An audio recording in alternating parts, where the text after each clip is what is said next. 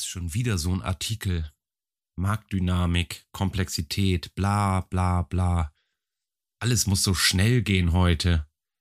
Digitalisierung, Innovation. Also klar, das stimmt natürlich. Wir, wir spüren das ja auch. So wie bisher, so geht's nicht mehr lange gut.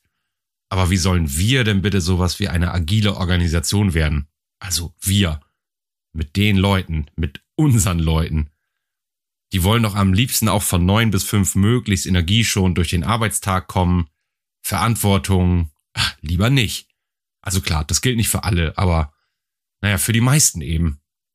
Wie soll da sowas wie agil funktionieren? Bei uns.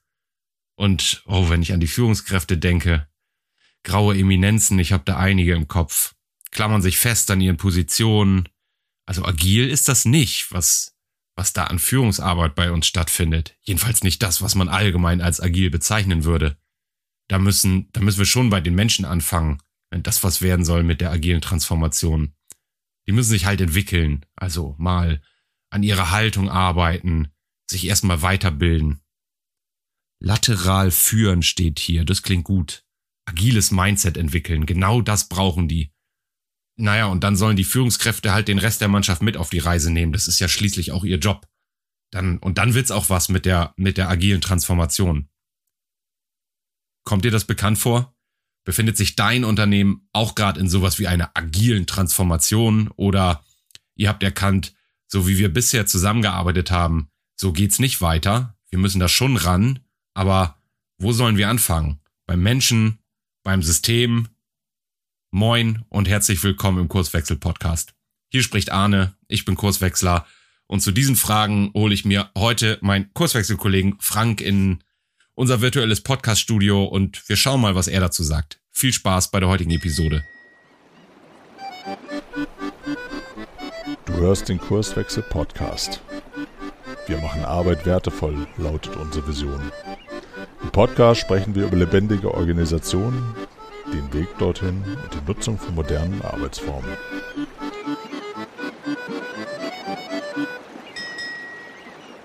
Los geht's, da sind wir. Moin Frank. Moin Arne.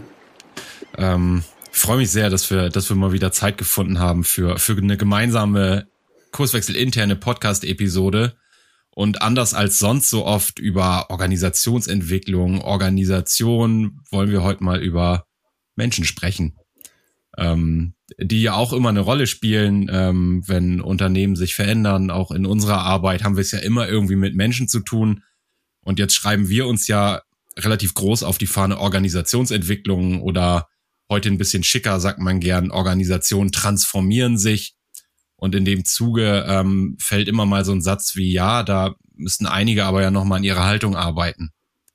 Oder bei, bei uns wird das nichts mit der, mit der Truppe, weil wir haben vielleicht, ja, so die ein oder andere klassisch denkende Führungskraft, die nochmal loslassen müsste. Und ach, eigentlich brauchen wir sowieso erstmal einen Kulturwandel, sonst kann das gar nichts werden. Ähm, wenn ich dir, wenn ich dir da mal so ein paar Strohhalme zuwerfe, so ein paar Bälle zuspiele, was, was, was fällt dir dazu ein? naja, zum einen natürlich das Sprachthema, wo wir ja auch immer so ein bisschen drauf achten, da klar in der, in der Wortwahl zu sein und äh, so dieses Menschen mitnehmen oder die müssen loslassen, äh, bei uns ja ganz andere Assoziationen halt irgendwie auslösen und eher so ein ungutes Gefühl ähm, erzeugen. Aber das, was mich dann anspringt, ist natürlich immer dieses, okay, müssen sich die Menschen wirklich verändern und können wir dafür sorgen? Oder im Gegenzug äh, können wir eigentlich nur an strukturellen Themen arbeiten, wie ja, Abteilungsstrukturen äh, oder Hierarchieverhältnisse oder äh, Prozessdefinitionen und so weiter. Also eher so Hard Facts. So, das ist immer so das, was bei mir bei dem Thema dann so ähm, anspringt. Ich weiß nicht, wie das bei dir ist. Du hast ja irgendwas dabei gedacht. Ja, ich habe mir schon was dabei gedacht, aber vielleicht, ich bleib mal in der fragenden Rolle ganz kurz. Also jetzt ähm, stellen wir uns das mal vor, wir haben als äh, Mensch im Unternehmen erkannt, so wie es bisher lief, so geht's irgendwie nicht weiter. Also so die, die typischen Symptome treten da auf, man stellt fest, Projekte laufen nicht mehr so, man, man ist relativ langsam oder zu langsam für den, für den schnelllebigen Markt da draußen. Ähm, es macht sich auch so eine gewisse Frustration und Unzufriedenheit breit. Also kurzum, wir müssen uns verändern. Und jetzt beobachte ich die Menschen, meine Kolleginnen und Kollegen im Unternehmen und habe das Gefühl, die haben da gar keinen Bock drauf. Die wollen das nicht, ne? Dann wird gern so ein, so ein Wörtchen wie Komfortzone bemüht. Die wollen nicht raus aus ihrer Komfortzone. Die haben sich eingerichtet. Die haben sich bequem gemacht in den Routinen, die sich so etabliert haben. Ähm, ja, woran liegt das? Woran kann das liegen? Naja, wo, woran, kann, woran kann das liegen? Ähm, die Menschen erleben ja die Organisation seit äh, so und so viel Jahren. Und warum soll ich mich durch einen Impuls von außen dann tatsächlich verändern? Ne, wir, wir laufen ja auch immer so durch die Gegend ähm, mit solchen Aussagen wie, naja, äh, Menschen haben mit Veränderungen ja erstmal überhaupt gar kein Problem. Aber verändert zu werden, da wird's dann so ein bisschen schwierig. So, und ähm, das ist so etwas, wo ich halt viel drüber nachdenke, weil diese Beobachtung, die haben wir natürlich immer. Führungskräfte, die halt irgendwie Veränderungsprozesse anstoßen und dann selber diese, äh, jetzt benutze ich auch mal diesen Begriff, diese Haltung haben, naja, die Luschen hier in der Firma, äh, die müssen wir jetzt irgendwie umkrempeln, heilen, verbessern oder schulen und zu Seminaren schicken, damit es mit diesem Change ja auch wirklich was wird. So, und ähm, das ist ja in unserer Be Beobachtung etwas, äh, was halt eben so in der Form ja sehr, sehr selten nur funktioniert, bis vielleicht eigentlich immer zum Scheitern verurteilt ist. So, und ähm, ja, vielleicht, vielleicht magst du deine Sicht genau auf diesen Sachverhalt Struktur versus der Mensch ist schuld daran und oder das Problem und muss verändert werden. Wie, wie blickst du da drauf? Na, ich, ich fange mal bei der Beobachtung an. Ähm, und die ist ja oft gar nicht falsch. Also es zeigt sich ja, ohne dass wir ähm, über, über Veränderungen oder Transformationen sprechen, ja häufig schon im, im Arbeitsalltag, wenn es darum geht, irgendwie Verantwortung zu übernehmen für neue Projekte, dass sich viele erstmal wegducken. Und dann ist ja genau die Frage, liegt das jetzt an den, an den feigen Hunden, die einfach Schiss haben davor, Verantwortung zu übernehmen oder die das nicht wollen oder die das nicht können?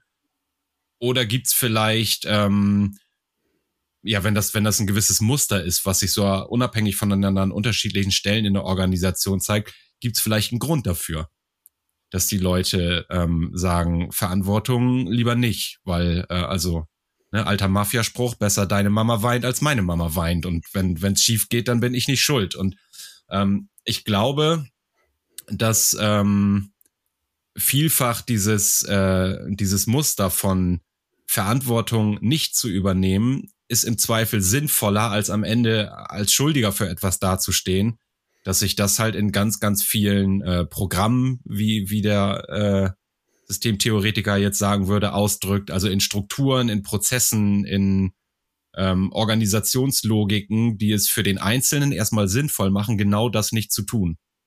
Und jetzt hast du einleitend ja auch schon gesagt, Menschen fällt es an sich nicht schwer, sich zu verändern. Ähm, und genauso würde ich mal dazu bringen, Menschen fällt es an sich in, in ihrer Natur auch nicht schwer, Verantwortung zu übernehmen.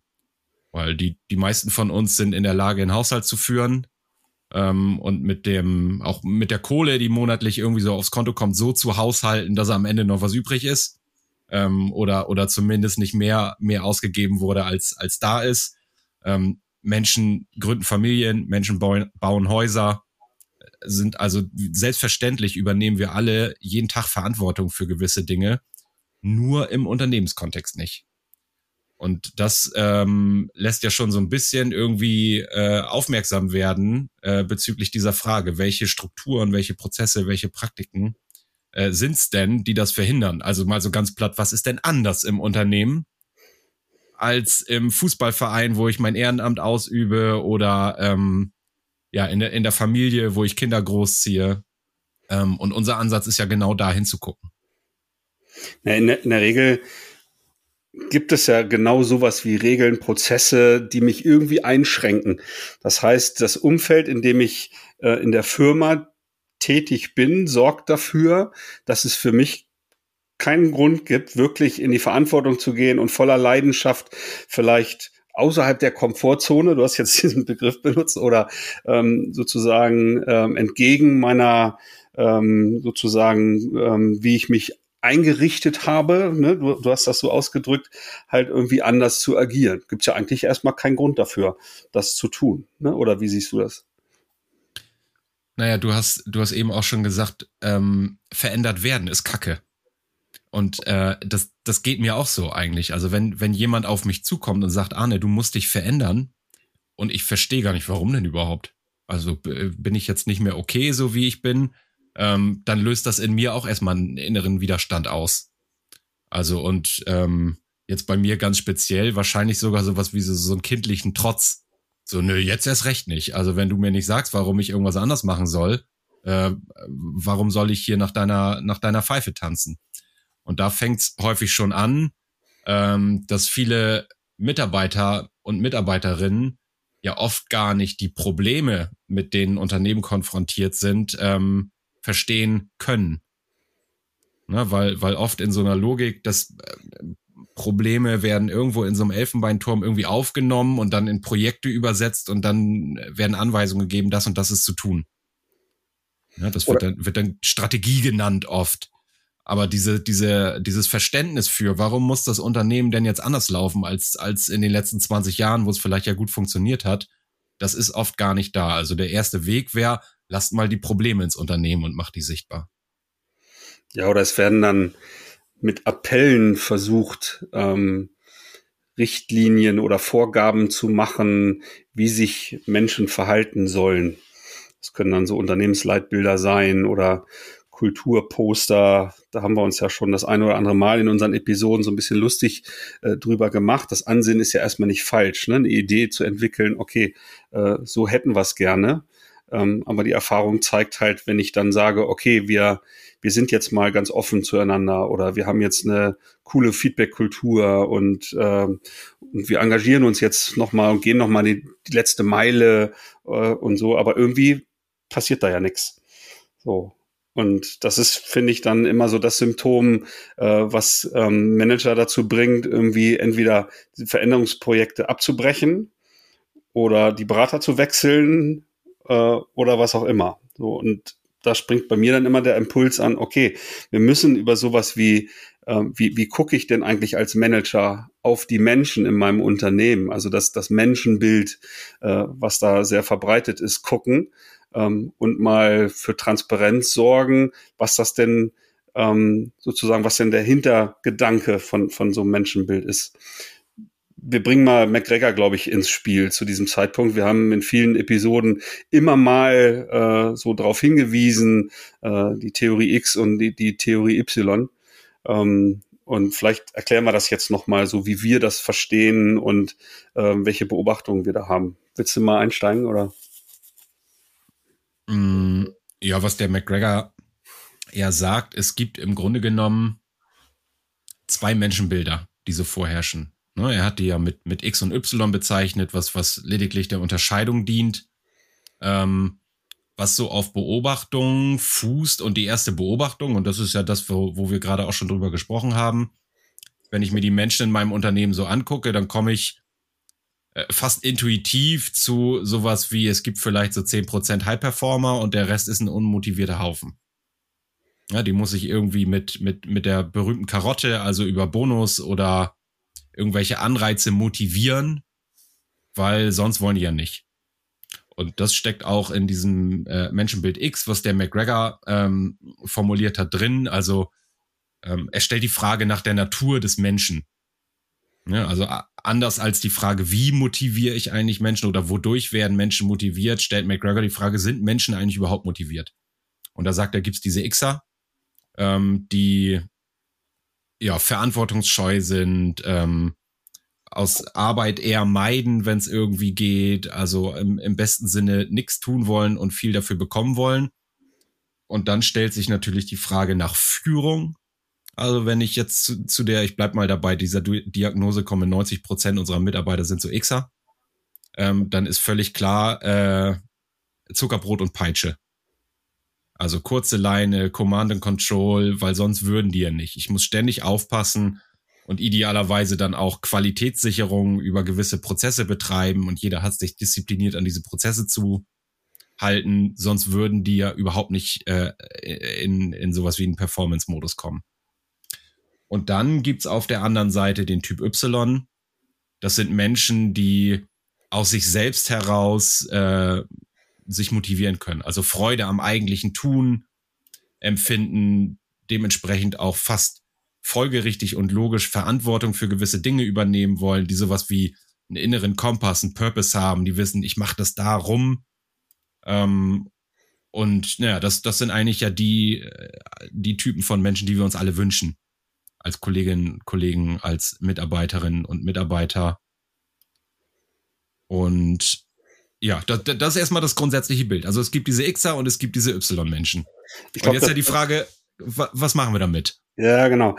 Das, das Entscheidende, was ich nochmal verstärken wollen würde, ist tatsächlich, ähm, es ist die Natur des Menschen. Das heißt, er kommt so auf die Welt, steht erstmal im Raum, ne, als X oder als Y.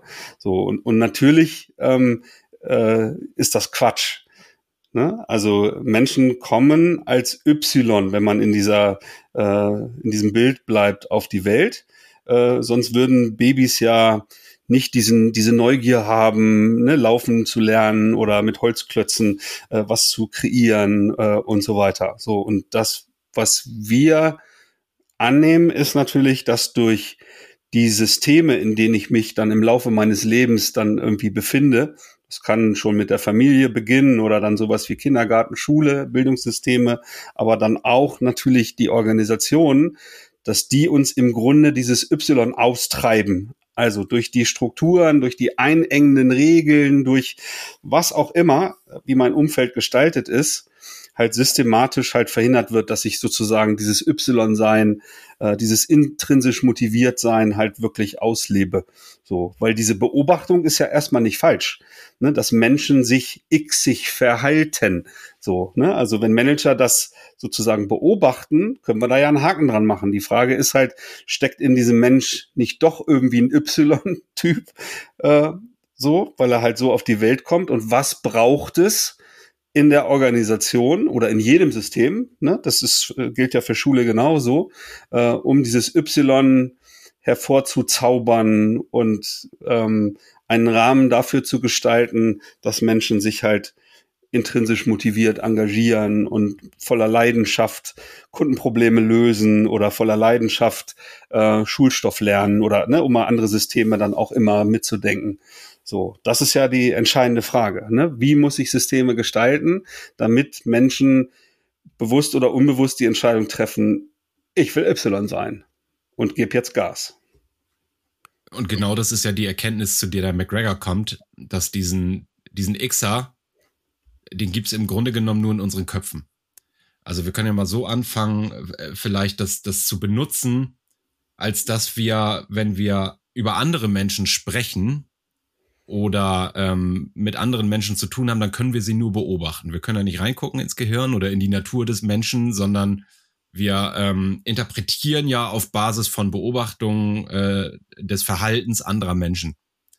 Ähm, und du hast es gerade schon angesprochen, die Systeme, durch die wir laufen, in der Schule werden wir im Grunde genommen schon darauf trainiert, ähm, möglichst gut herauszufinden, das zu erfüllen, wie wir, wie wir am besten das erfüllen, was uns gesagt wird, was wir zu erfüllen haben. Das System auch tricksen. Genau. genau. Wie, wie trickse ich am besten das System aus? Also was muss ich tun, damit der Lehrer mir am Ende eine möglichst gute Note gibt? Und das finde ich raus. Und damit werde ich ja schon, damit wird mir ja schon so diese äh, natürliche Neugierde und äh, Explorationsfähigkeit, die un, un, in uns allen angelegt ist in der Natur, ein Stück weit abtrainiert. Ne, weil ich lerne sehr früh schon, wenn ich das tue, was mir gesagt wird, dann werde ich dafür belohnt. Und das geht ja in den meisten Organisationen oder ums, äh, um das Kind beim Namen zu nennen, Unternehmen genauso weiter. Also ich komme da rein und habe da dann auch einen, einen disziplinarisch Vorgesetzten, also einen Chef, der mir irgendwelche Ziele aufträgt und ich muss herausfinden, wie kann ich am allerbesten diese Ziele äh, erfüllen, weil dafür werde ich belohnt. Erstmal natürlich mit äh, dem, dem wertschätzenden Blick meines Chefs und am Ende in vielen Unternehmen ja auch nochmal mit einem Bonus oder einer Prämie und so weiter. Und jetzt stehen Unternehmen ja in diesen Transformationsprozessen, ähm, die, die ja nicht, weil das irgendjemand so möchte, stattfinden, sondern weil die, weil die Wirtschaftswelt das heute einfach verlangt, in, in allen innovationsgetriebenen Branchen, und das sind heute fast alle, dass Menschen Verantwortung übernehmen, wieder selbst den Kopf benutzen und überlegen, wie können wir noch geilere Lösungen für unsere Kunden anbieten, weil sonst laufen die zur Konkurrenz über. Und diese, äh, naja, in der, in der Natur des Menschen angelegte, um bei McGregor zu bleiben, Neugierde und Explorationsfähigkeit, die ich brauche, um erstmal Probleme äh, ergründen zu wollen, um dann Lösungen zu entwickeln, ähm, die ist ähm, im Grunde genommen durch die Art und Weise, wie Organisationen gebaut sind, äh, systematisch ausgeklammert. Also wenn wir den, den Frederick Taylor nehmen, der vor 100 Jahren diese, äh, naja, Organisationsweise im Sinne von äh, funktionaler Teilung, also Abteilung und hierarchischer Trennung gebaut hat, was total sinnvoll war zu der Zeit, ähm, dann steckt da aber drin, wir wollen gar nicht, dass die Leute mitdenken, weil die sollen die Prozesse erfüllen, weil das führt zu Effizienz aber eben nicht zur Innovation. Und das muss ich aus den Organisationen wieder rauskriegen. Und dann wird es auch ein leichtes, dass Menschen ihre Neugierde und Explorationsfähigkeit wieder entdecken, wenn sie plötzlich mit echten Problemen konfrontiert sind. Naja, aber jetzt, ähm, jetzt haben wir aber den Salat, wenn, wenn Führungskräfte, die ja genau so das gelernt haben, weil das war ja immer so. Es gibt die da oben, die äh, im Grunde die, die Spielregeln diktieren, die die Prozesse vorgeben und es gibt die da unten, denen im Grunde immer gesagt wurde, du musst hier nicht mitdenken und irgendwie kreativ sein, sondern du musst, wie du sagst, den, die, den Prozess erfüllen, also deine, deine Teilaufgabe erledigen. Ähm, jetzt, jetzt laufen diese ganzen Führungskräfte da ja rum, die genau diese diese Beobachtung haben von den faulen Xern und die gewöhnt sind, weil Führung macht das halt so, äh, äh, die Entscheidung zu treffen, die Prozesse vorzugeben, die Aufgaben zu verteilen und so weiter. Wie durchbrechen wir das denn jetzt? Naja, in, in der Tat ist es ja erstmal nicht ganz einfach, weil ja an so eine Führungskraft, also an die Rolle, nicht, nicht an Peter Schmidt Bereichsleiter, sondern an die Rolle Bereichsleiter eine gewisse Erwartungsstruktur gekoppelt ist, nämlich genau das, was du gerade gesagt hast. Ne, der der, der äh, Mann auf der Brücke, der das Schiff irgendwie lenkt und die, die Richtung vorgibt und so weiter. Und viele äh, Führungskräfte gerade auf dem Bereich, die wissen ja auch, das kann ich eigentlich gar nicht mehr. Ne, so schnell, wie sich die Welt verändert. Ähm, und es muss jetzt niemand seine Persönlichkeit verändern, äh, um das anzuerkennen und auch auszusprechen, sondern es muss sich ein Stück weit diese Erwartungsstruktur verändern. Und die Frage ist ja, wie, wie geht das? Und dann komme ich zu dem, zu dem Satz, den ich häufiger bemühe, Problemlöser werde ich erst, wenn ich Probleminhaber bin. Und wenn man mal genau hinguckt in diesen Organisationen, dann sind die Probleminhaber immer die Führungskräfte. Also wenn es schief geht, dann äh, ja, dann dann wird wird da rollt da ein Kopf sozusagen und nicht bei den Mitarbeitern. Und die die Mitarbeiter arbeiten im Grunde genommen ja für die für den Applaus der Führungskraft sozusagen oder für die Zielerreichung. Und was ich erstmal hinkriegen muss, ist eine Organisation so auszurichten, dass ich den Markt wieder ins Unternehmen lasse, dass also die Mitarbeiter wieder Probleminhaber werden. Und das können wir ja mal festhalten an dieser Stelle. Die Problemlösungen sind immer außerhalb der Organisation. Oder die Lösung entsteht in, in der Organisation, aber das Problem liegt außerhalb der Organisation. Und Inhaber dieses Problems, also des Kundenproblems, muss erstmal wieder der Mitarbeiter, die Mitarbeiterin werden oder wenn ich, wenn ich das mal so fasse, die kleinste wertschöpfende Einheit als Team muss ein Team werden und ich muss das wegnehmen von den Führungskräften. Und wenn ich das als Führungskraft verstanden habe, dann muss ich ja lernen, im Grunde weg von Aufgaben verteilen hin zu Probleme identifizieren und Probleme anbieten, so damit diese Teams, von denen du gesprochen hast, diese wertschöpfenden Einheiten sozusagen Probleminhaber werden und an der Lösung arbeiten können. So wäre doch eine geeignete Formulierung, oder? Ja, aber und, und dazu, also niemand muss seine Persönlichkeit verändern, um quasi eine agile Führungskraft zu werden, sondern es reicht ja einzig und allein die Erkenntnis, ähm, wenn ich, wenn ich meinen Bereich, mein Team oder so zum Erfolg bringen will, dann muss das so passieren. Also auch am Ende, selbst in so einer ganz klassischen Systemlogik, wo ich als Führungskraft ja auch honoriert wäre, werde für äh, Bereichsziele und so weiter. Und ich habe vor, genau diese zu erreichen. Und ich komme zu der Erkenntnis, ja Mist, mit dieser tayloristischen, nach innen gerichteten Denke im Unternehmen und äh, die Strukturen, die genau diese Denke dann auch bewirken, kommen wir da nicht hin, dass wir in Zukunft in diesen dynamischen Märkten erfolgreich sind. Wir müssen eine marktgetriebene Organisation werden oder ein marktgetriebener Bereich. Ähm, dann reicht es ja rein analytisch dahin zu kommen. So müssen wir es machen. Und dafür muss niemand sein Mindset oder seine Haltung verändern, sondern es reicht einfach die Erkenntnis darüber, es geht gar nicht anders. Naja, also das ist schon anspruchsvoll, glaube ich. Ne? Also ich glaube, vielen äh, ist das so natürlich per se erstmal nicht bewusst. Äh, und selbst wenn ich es verstanden habe, dann das auch in die Praxis zu überführen, ist doch nicht gerade trivial. Oder hast du da Tipps und Tricks, äh, wie Führungskräfte, die genau an dem Punkt stehen, was, was die tun können, um, um das zu lernen, sozusagen? Naja, wir, wir haben ja gesagt, wir wollen über Menschen sprechen. Und mhm. jetzt gehen wir alle mit äh, gewissen Erwartungen, Wünschen, Hoffnungen, auch Sorgen und Ängste in so eine Organisation. Also wir, wir wollen alle irgendwie unseren Lebensunterhalt damit verdienen. Wir wollen anerkannt und wertgeschätzt werden. Einigen ist wichtig, einen gewissen Status zu haben, also besonders für etwas zu sein und so weiter und so fort. Also jeder, jeder von uns hat Bedürfnisse. Und viele dieser Bedürfnisse, die auch äh, viele Führungskräfte ja haben, werden innerhalb dieser bestehenden Strukturen befriedigt. Ja, ich habe ich hab Status durch mein Lametta auf den Schultern oder den Parkplatz direkt, äh, direkt vor der Tür. Ähm, die Anerkennung bekomme ich, äh, keine Ahnung, wodurch. Und äh, ich würde mal, es gibt, ich finde es ein bisschen schwierig, von so einer Ausgleichszahlung äh, zu sprechen. Ich meine das gar nicht monetär, sondern die Frage, wenn wir, wenn wir diesen Status formal vorgesetzte Führungskraft ähm, äh, nicht mehr haben wollen, weil er uns nicht hilft, dann habe ich trotzdem noch den Menschen mit diesem Bedürfnis da. Und dann ist die Frage, wie kann ich dieses Bedürfnis auch in Strukturen befriedigt kriegen für die einzelnen Menschen, die nicht schädlich im Sinne der Wertschöpfung des Unternehmens sind.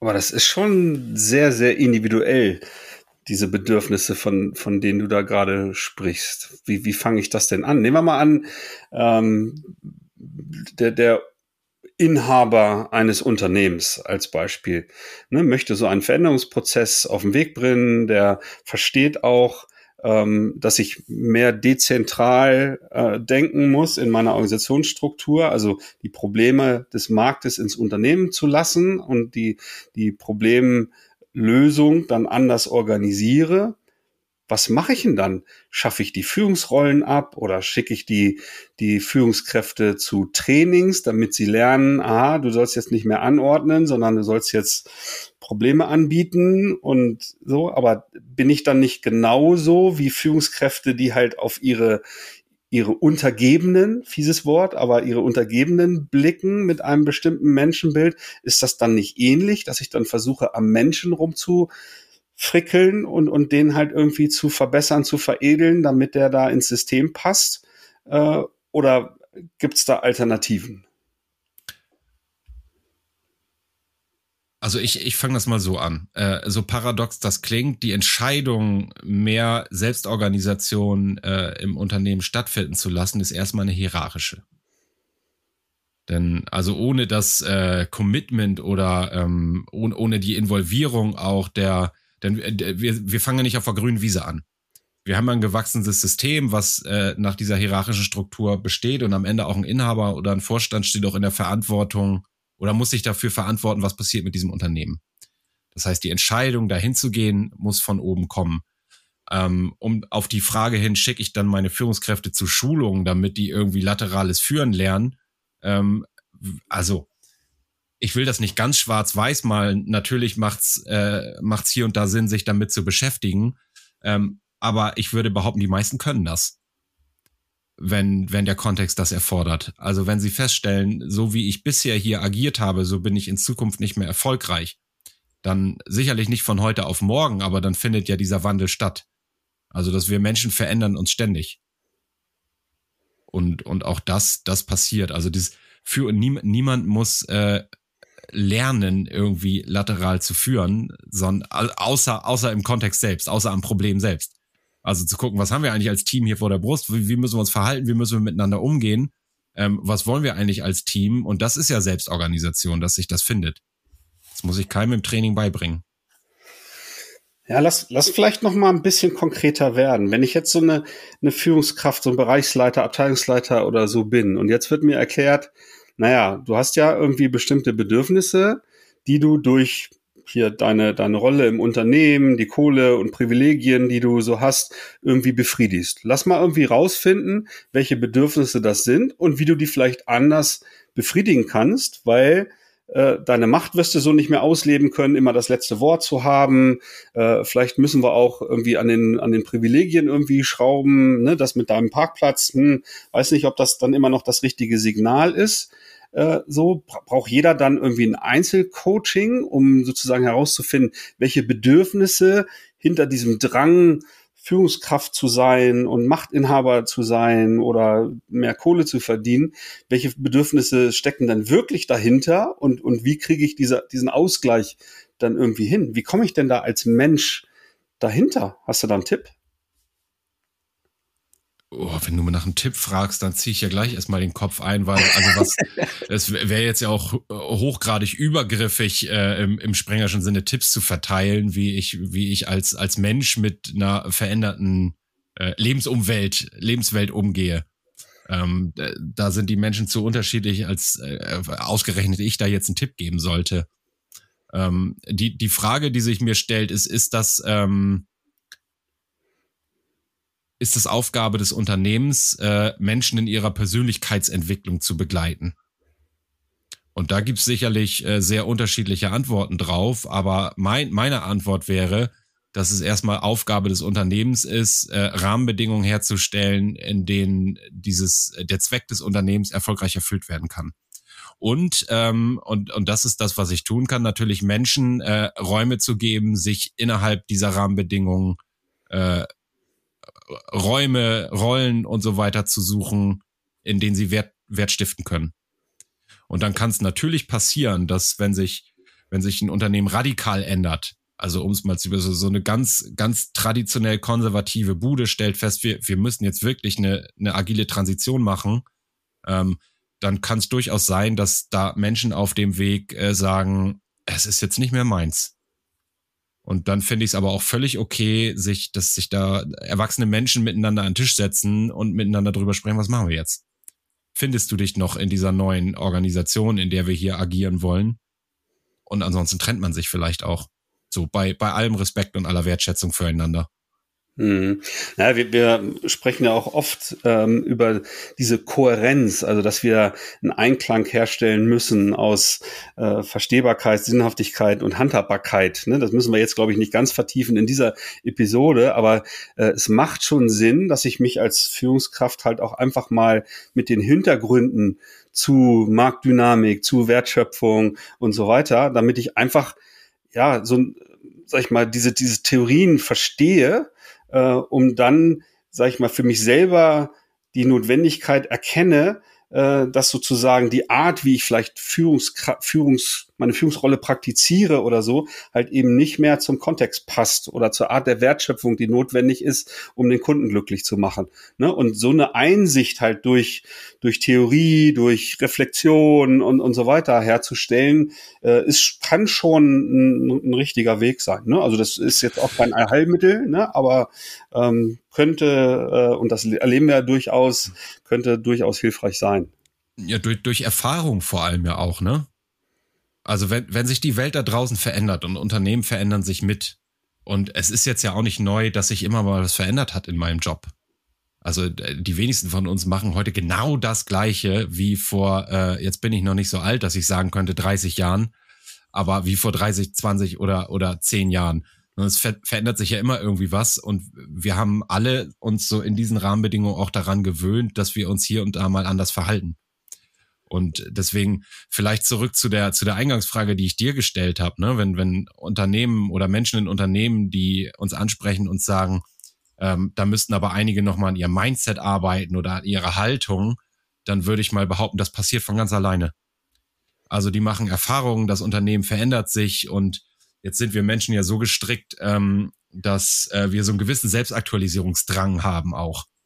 Also wir wollen nicht die Abgehängten sein oder die, die ewig gestrigen, sondern wir gucken ja schon, was passiert da und Ähm, was muss ich mir auch drauf schaffen in meiner relevanten Lebensumwelt, damit ich eben nicht von gestern bin? Und das beobachten wir ja auch in, in unseren Projekten, dass da durchaus, und jetzt nehme ich mal diese, ähm, ist ein bisschen böse formuliert, aber es wird häufig gesagt, diese grauen Eminenzen, ähm, die auch einen persönlichen Wandel dann machen. Aber das muss ich als Unternehmen nicht steuern. Und da komme ich nochmal zu, zu, der, zu dieser Eingangsfrage, ähm, braucht es erst ein agiles Mindset? Müssen wir erst am Mindset arbeiten? Müssen wir Schulungen machen oder Werteentwicklungsprogramme oder muss sich erst eine Kultur ändern? Nee. Kultur verändert sich von ganz alleine durch die veränderten Rahmenbedingungen und Menschen sind, und äh, das ist ja das Positive an uns Menschen, wir sind ja unfassbar anpassungsfähige Wesen. Also wir, wir können die, wie die, äh, wir, wir können, ich suche gerade, Eskimo ist politisch unkorrekt, ne? Was, was sagt man? Die Inuit. Die können am Nordpol leben und es können Leute unter heißesten Bedingungen und äh, hoher Luftfeuchtigkeit, also Menschen können, können sich an alles Mögliche anpassen und so auch an veränderte Rahmenbedingungen und Unternehmen. Und diesen Wandel beobachten wir ja auch bei, bei vielen ehemaligen Führungskräften, dass die hinterher sagen, Mensch, da ist ganz schön was mit mir passiert und die vielleicht auch sogar eine, eine Entlastung spüren, ne? weil sie vorher diesen Druck hatten, diese, ähm, diese umfangreiche Rollenerwartung bedienen zu müssen, irgendwie der, der beste Spezialist zu sein, der Seelsorger, der Prozessprofi, äh, was auch immer dieser Rolle dazu geschrieben wird, halt im, im jeweiligen, äh, im, im jeweiligen Unternehmen. Ne? Und dass viele dann ähm, es als, als sehr angenehm empfinden, da sozusagen von vielen dieser Erwartungen befreit zu werden, wenn sie dann wieder im Team sozusagen die Dinge tun dürfen, die Spaß machen, wo sie halt auch gut drin sind, ne, um letztendlich halt die Wertschöpfung zu verbessern.